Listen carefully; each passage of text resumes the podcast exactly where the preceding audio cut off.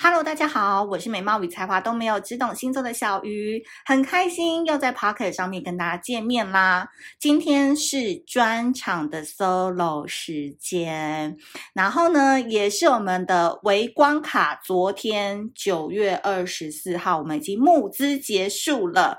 那同步呢，在双子座这一集来告知大家好消息，就是我们历经两个月的旅程，我们的微光卡募资最后是以一千。一百二十二位，然后上面的募资金额是一万，不一百三十八万九千七百二十七元，就是达标成功，募资成功，非常谢谢大家。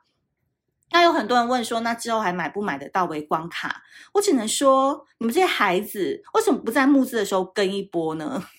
因为接下来可能就要先忙出货啊，然后要忙我的恋爱学堂，所以到时候如果新通路会上架我们的微光卡的话，随时都要 follow 小鱼星座的 IG 跟 Facebook，好不好？好，然后今天呢，一开始呢，也要先跟大家说，尤其是要在双子座这一集要特别的呼吁啊，因为呢。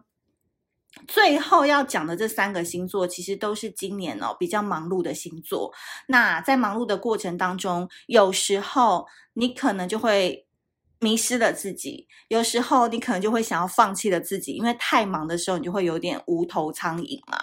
那今年呢，小鱼星座蛮特别的，因为大家都知道。我今年去上了 EMBA，然后慢慢的学到很多商业逻辑跟商业的框架，还有商业业的策略。那很多人说，哎，我也不创业啊，我也不是当老板，我可能这一生只关注我可以嫁给谁，我可以爱上谁等等。后来我就发现，商业理论用在个人魅力上面真的很好用，就是每一个人都可以把自己当做是一个品牌在经营嘛，所以。我这一次在十月二十号的时候，台北场我要开一个叫做“小鱼星座恋爱学堂”。恋爱学堂的“恋”是练习的“练”，不是真的让你恋爱的“恋”哦。那这堂课呢，其实我会分为三部曲。首部曲呢，就叫做“找出你的魅力市场区隔”。就是我根据我的行销啊，还有过去的记者背景，然后结合我星座所创的新形态的分享，三部曲的第一部曲呢，就是找到你自己的市场区隔。怎么说呢？如果你本身就不是白瘦美，诶，你跟一样小鱼就是五五身。那为什么小鱼可以约会约的这么开心？那我不行呢？嗯，可能就是你没找到你自己的魅力市场区隔。所以呢，我个人觉得啦，你不要把它当做是一个什么。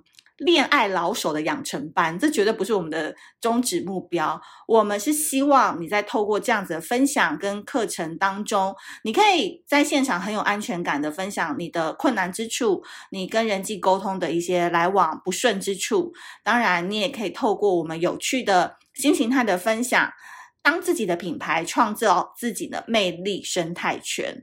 所以，十月二十号礼拜五晚上八点到十点。在台北，我会找一个空间。那如果大家有兴趣的话，我不想要收太多人，基本上就是二十名以内。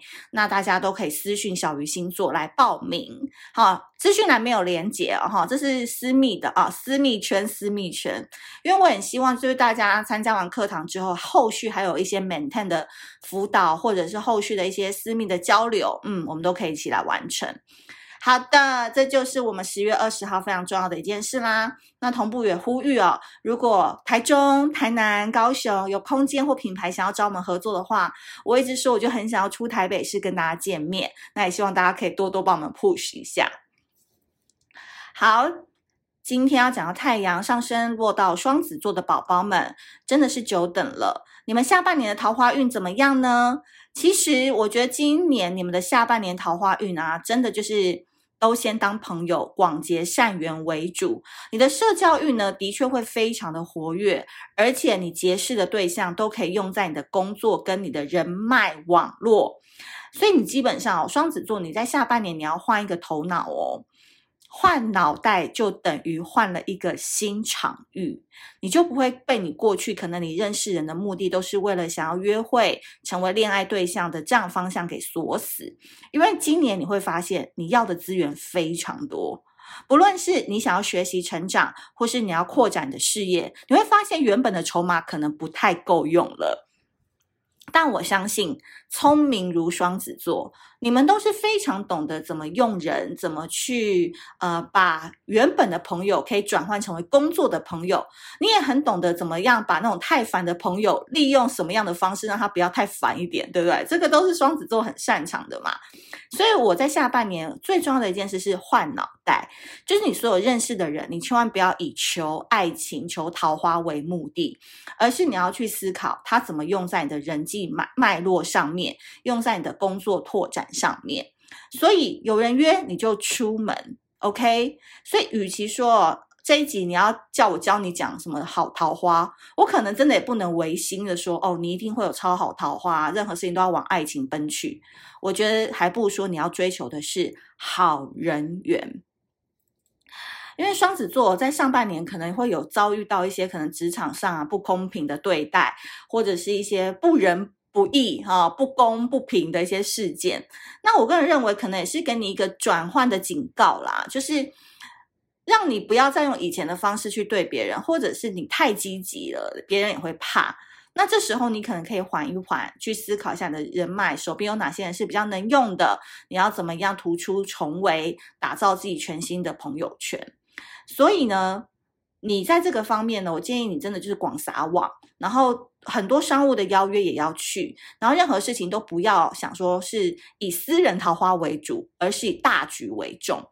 那如果有人说啊，我真的很想要 dating 啊，我很想要约会的话，怎么办呢？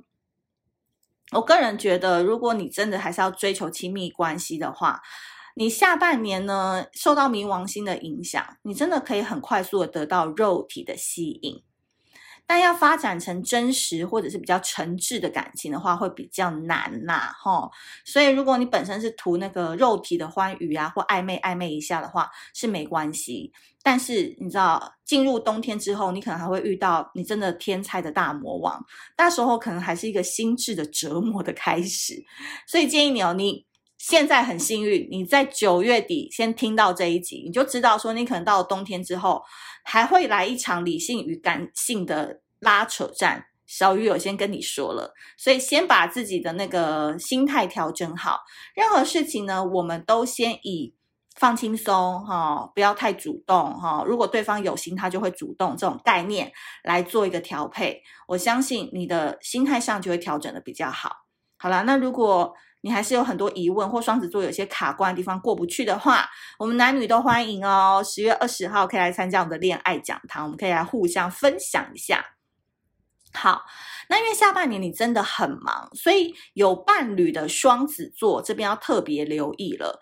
你真的要留一点时间给你的另外一半，好不好？不然他很有可能就会发展出他别的交友空间了，因为你可能就真的。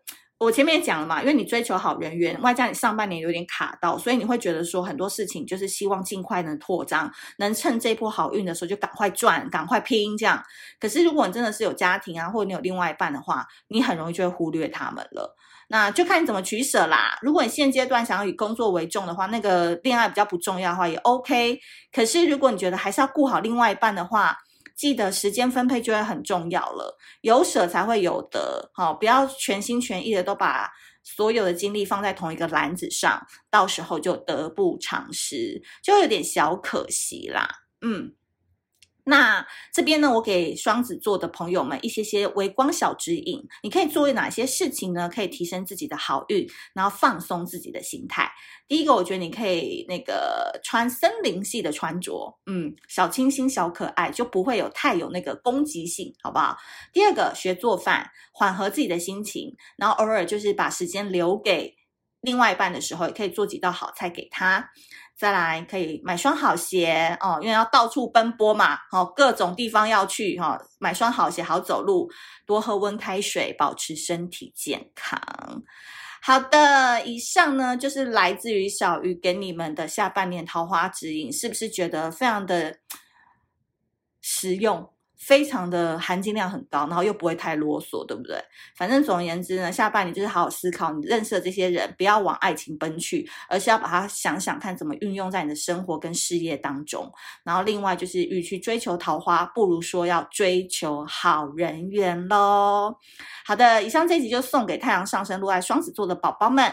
然后如果你十月二十号想要一起加入我们的话，都可以私讯小鱼星座的 IG 或 Facebook 喽。那我们下次见，拜拜。thank you